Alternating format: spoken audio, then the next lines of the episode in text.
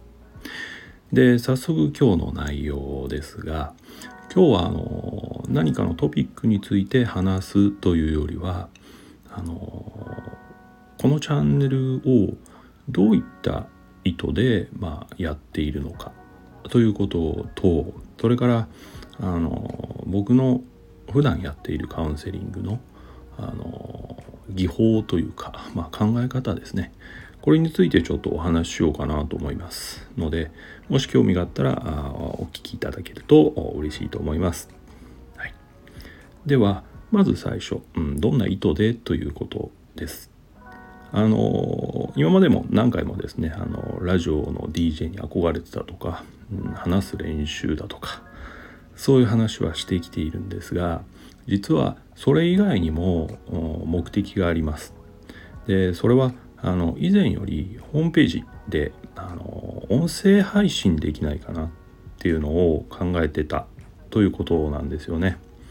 あのなかなか文章だけで伝えきるというのは難しいという実感が、まあ、ありましてうんと実際の話し言葉というかあ音声の方が届くこともあるんじゃないかというのは思っていましたのでまあこういうネットでいろんなことができる時代になりましたし実際にそれをやられている方もいる中で、えー、僕もですね、えー、できればちょっとチャレンジしたいなと思っていたというのが、まあ、もう一つの意図ということになります。ですからあのいずれちょっとこうやって一人でしゃべる、うん、一人語りみたいなのに慣れてきたらホームページの方でですねあの定期的に心理学や精神医学脳科学の内容についてお話ししていきたいなというのが、まあ、一つ目標としてはあるとそんな感じなんですね。うん、であのとりあえず今は練習としてやっていますのでこのなぎ的心理学のなぎはあの僕のカウンセリングルームの屋号ではありませんし僕の名前でもありません。はい、あのなんとなくつけたというよりはあの皆さんご存知かどうか、まあ、ご存知だと思いますけどこの前あの友人にですね「鬼滅の刃面白いから見ろ」と言われましてざっと見たですけどその中でですね富岡さんがいますよね。鬼殺隊の、えー、富岡さんの水の呼吸の中にですね「なぎ」という技がありましてあれを見た時におかっこいいなって えー、ちょっと思ったというタイミングが近くにあって、えー、じゃあいただこうというのが、まあ、理由ですですので全然あの深い意味も何もなくかっこいいながあこの名前の由来になっているだけということです。はい。えー、じゃあ2つ目の話です。えー、普段の僕のカウンセリングの仕事で、えー、まあ技法というかどんなこだわりを持ってやってるかというお話をしてみたいなと思います。カウンセリングと一重に言ってもいろんな技法がありますしいろんな流派があるいろんな考え方があるとは思うんですね。で各いう僕もこの仕事をし始めた当初はあの認知行動療法っていう、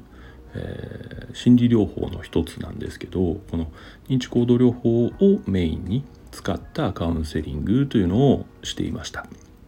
で知らない方もいると思いますのでちょっと説明しますね。でえっと認知っていうのは、まあ、人が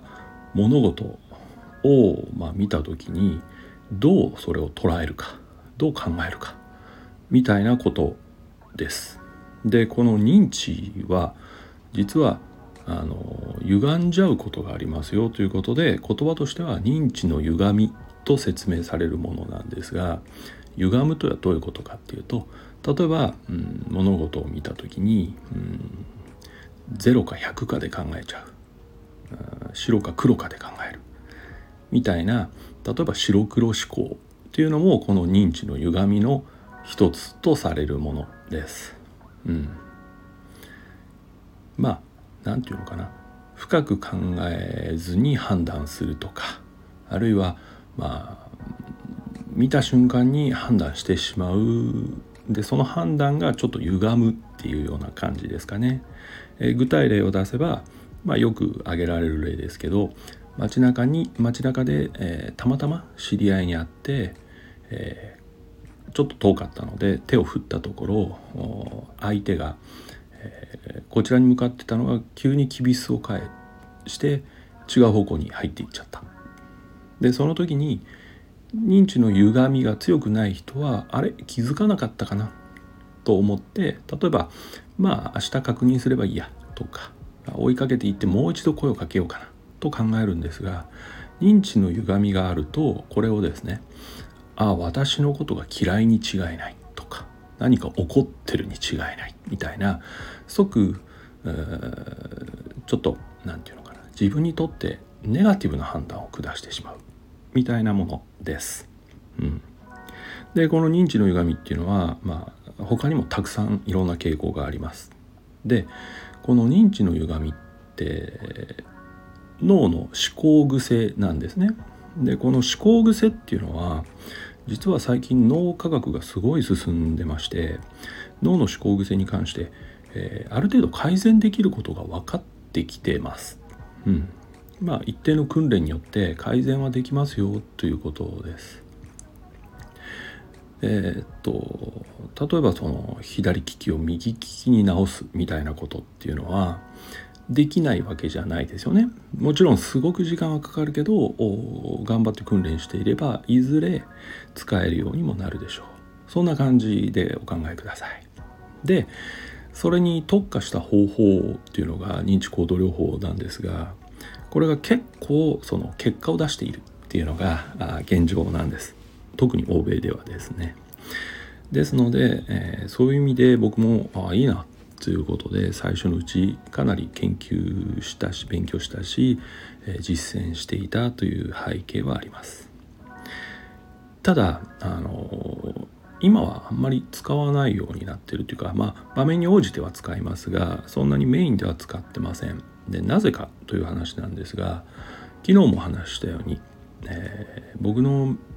あの主なあのカウンセリング領域って愛着障害、えー、親子関係で問題を抱えているとかあの親の影響でちょっと自信がなくなったあるいは自己肯定感が低くなっちゃったとかあるいは感情的になりやすくなってしまった人が信じられなくなったみたいな方が僕のメインの領域です。でじゃあそういった影響を受けた人が最もその足りていないもの幼少期に足りていないものって何かって紐解いてみると一番にやっぱり挙げられるのはですね親による理解なんですね。うん、子供側からした時のあお母さん分かってくれてるとかお父さんよく見てるな自分のこと。みたいなこういった経験が極端に足りていないことが分かっています。この理解される経験っていうのが少ないと人間ってどうなるかっていうとまあ当然子供ですからあのそんな分析力とか冷静な判断力はありませんのであの自分のことがなかなかわからないという状態に陥ります。親があなたはこういうところがあるねとかこういう場面でこうするよねとかこういう傾向だよねこういうとこが強みでこういうとこが弱点かもねみたいな話を親が理解してしてくれることで子供自身まあそうだ自分はそうかもとかあそういうとこあるなみたいなことでまあ親子の相互関係の中で実は自己理解が進みますし、えー、じゃあ自分はこうだからこうしてみたらうまくいくかもといったことが試せる中で自信も育まれるわけです。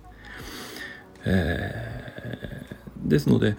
親による理解みたいな経験が少ない子ほど自信がなくなって自己否定に走るというのは、まあ、理論上成立しているということになります。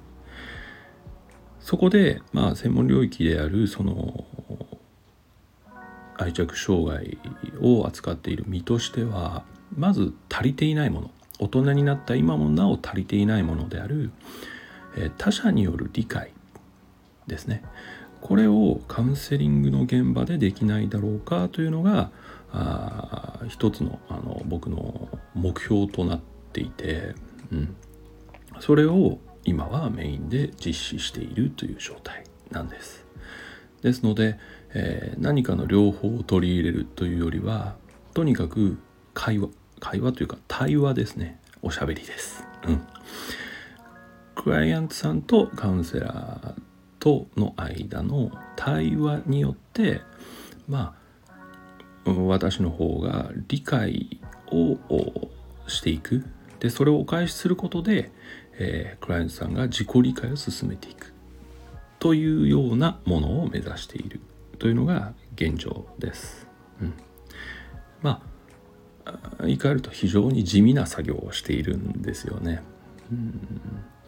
当然あのクライアントさんの中には、まあ、今こういうことでこうあっているのですぐ、答えを出したいとか明日からどうすればいいか教えてほしいとかとにかく楽になりたいみたいな短時間で結果を求める方って多いですもちろん状況によってはそういうものに対応する必要もあるんですがまあ基本的には僕のカウンセリングに合ってる人たちっていうのはその時間をかけて自分のことを理解していきたいとか、うん、あのこのままいってもうまくいかないと思うからちょっと根を詰めて自分と向き合っていきたい。その中で自己理解して自分のうんと合ってる場所を探していきたいみたいな。こういった方はすごく合ってるんじゃないかなとは思います。うん、それがまあ今やっていることです。まあそういう意味ではあの心理療法他にもいくつか持ってはいますがまあそういう試みの中ではなかなか必要とする場面は出てこないですね。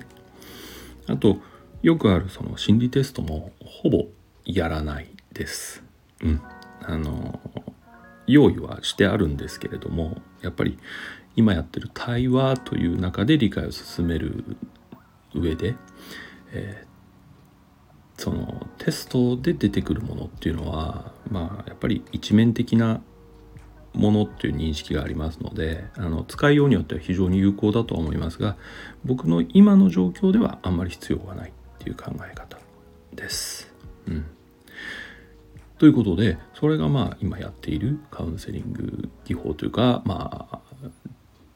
重点を置いている方法論ということになります。でそういうことになるともう一つちょっと追加でお話ししますとカウンセリングに一番重要なもの大切なものって何だろうっていう話もあ出てきます。でこれはですねあの実は心理とか精神医学で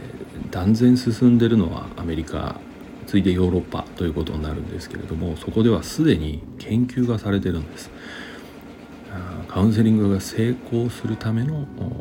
条件みたいなことですね。じゃあそれ何かっていうとですね、えー、カウンセラーの知識とかあの技術とか経験と思いきや実はカウンセラーとクライアントさんの相性であることが分かっています。うん、でこの相性っていうものはちょっと科学的な領域でカウンセリングって成立しているのでそんな非科学的なと思うかもしれませんけどよくよく考えてみるとその自己開示自分のことを全部さらけ出していこうという時に相手と相性が悪かったらなかなかそういう気持ちになれないのは確かですよね。そう考えると相性って多分すごく重要なことじゃないかなと僕も思います。ですから、えー、僕のところではこの相性もかなり重要視してですね、まあ、極端な話をすれば相性が合わなければお断りするあるいはあのクライアントさんがちょっとな、まあ、合わないなって感じた場合はお断りしてくださいという話も最初にしているというのが現状です。うんそんな感じで、えー、今カウンセリング業務を行っているんですかね。はい。えー、そんなわけでですね今日はあまず最初に、えー、このラジオがどんな意図で、えー、やっているかということともう一つ僕があカウンセリングにおいて大事にしていることは何かというお話をさせていただきました。はい、今まで聞いていただいた方どうもありがとうございます。うん、じゃあ今日もまだあと半日残っていますので、えー、無事皆さんうん過ごしていただければと思いますしまたお会いする日までお元気でいてくれたら幸いです。今日はどうもありがとうございました。